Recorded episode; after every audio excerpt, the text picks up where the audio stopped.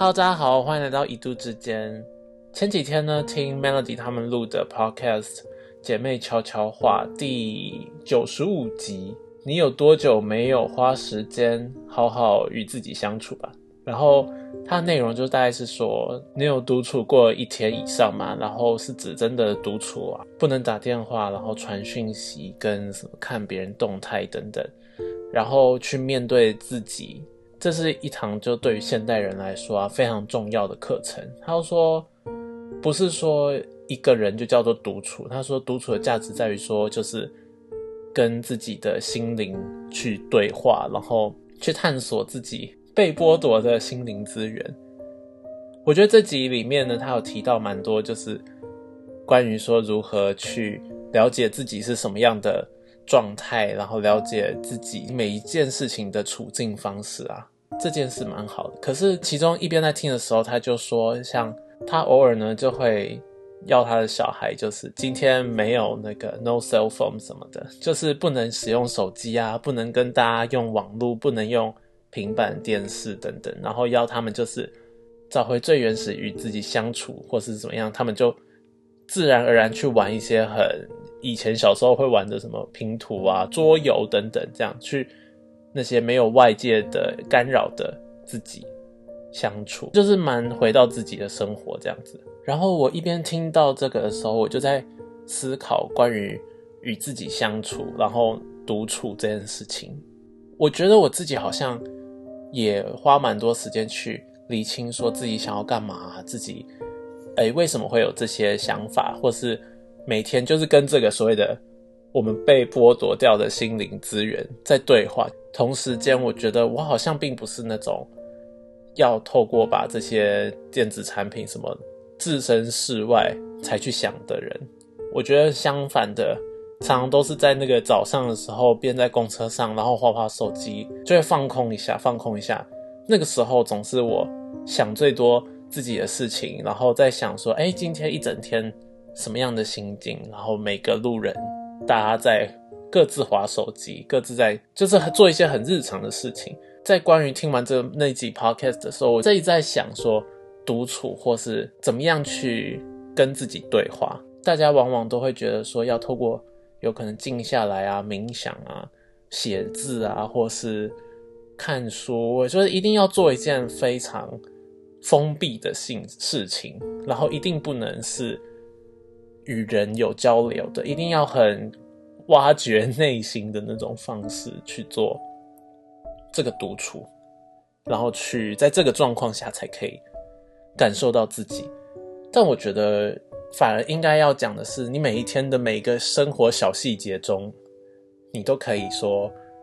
去看看自己的所作所为，跟别人的互动，因为这些东西其实也是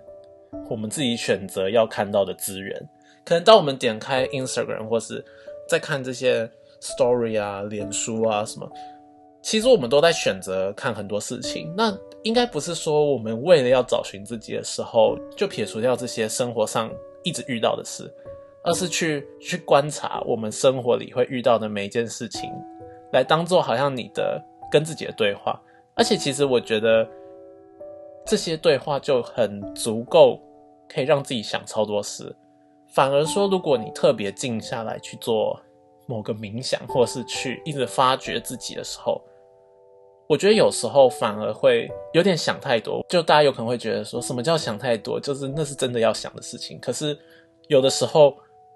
会真的沦落到一种无病呻吟的状态。像这件事情就可以推到说，我最近看的一部剧跟一个电影。那个电影的话呢，是世界上最烂的人，然后剧的话是性生活 （sex life）。我觉得这两部电影呢，它都在描述的是一个女人，她或者一个女生，她在人生的不同阶段，然后她觉得很迷惘吧，然后一直去发掘自己到底真的需要什么啊？真的在性上，在生活上，她缺乏的是什么？在世界上最烂的人呢，他有可能发现了他。另一半没办法给予他那种关心，或是一种渴他所渴望的那种很纯粹、很不是理智的爱情的冲动吧。那于是他后来有可能出轨了，或什么。那他同时间其实还是很爱着她的男朋友，但是却无法克制自己的。那性生活呢？她就是一个妈妈，她开始过着就是照顾小孩啊，然后待在家里的这个生活。可她发现她好像却一直忘不了她的前男友什么，所以他有关于就是很多前男友的日记等等，去一直回忆那个与前男友的激情的这些日子。然后我觉得这些电影们呢，好像都一直在描述的说，对，你要去发掘，你要去一直往自己的去跟自己的那些内心对话，然后去正视说，啊，你其实你在想这些都没有错，你这样想，你才看清了自己。但我其实看完这些电影的同时，我是觉得，就是你有必要往那里去想吗？你是不是有一点，因为你的生活实在是。太无忧无虑了，就是其实初始的人类来讲，他要为了生活，他应该要很努力的赚钱，他要很怎样，然后要一步一脚印，要做出很多的付出，很多的贡献，他才会有生活。所以他在这些生活，他光要营造一个生活，他就没有那么多时间。但是这些人有可能，不论是另一半很有钱，或是有可能家庭家境环境还不错吧之类，反正他们总是可以过的一个。算是优渥，算是很多时间可以去发掘自己的人生。然后在这个状况下呢，他就没有把自己生活过好，然后反而一直去在找寻我自己到底在哪里啊？我到底想做什么？我的生活到底缺乏了什么？同时的，这就是他们忽略掉了，说那个生活才是要紧的。然后我觉得会让我特别在想这件事情，也跟我最近就是。又离职，然后的这段时间，其实我觉得心态上，因为有一个前一次的离职经验嘛，我就很谨慎的告诉自己说，不会再沦落到以前就是一离职之后好像丧失，然后不知道人生目的在哪里的那个心情，所以一直不停在对自己建设。其实每一天在上班的同时，都在对自己的呃，到底未来要去哪里啊？到底想要做什么这些事情，一直在反思。所以其实离职的那个刹那里，好像真的没有工作那几天，跟一上一次不太一样，就变成比较有那种生活的步骤。然后同时间，我也告诉自己说，我不需要那个一直去探索自己，去让自己放松的那段时间。原因是因为没有任何工作的事情的那种日子，就是很吃，有可能以前存下来的钱啊或什么的这种生活。然后相对来说，对生活来讲不需要付出太多的日子啊，并不能真的带给我太大的心灵改变。它反而是一种很空洞的，要一直去挖掘更多生活的匮乏。而这个匮乏是，如果我把我的生活顾好，那些匮乏原则上我根本没有需要去想到那里，因为你要把你的生活日子每一天要过得很舒服、很舒适，其实是要花很多的。时间跟精力去经营的，我真的就是再回到最开始在想，那个独处那种完全不接触大家的，然后完全很放空、很给自己时间这件事情，到底在我们生活中重不重要？就是，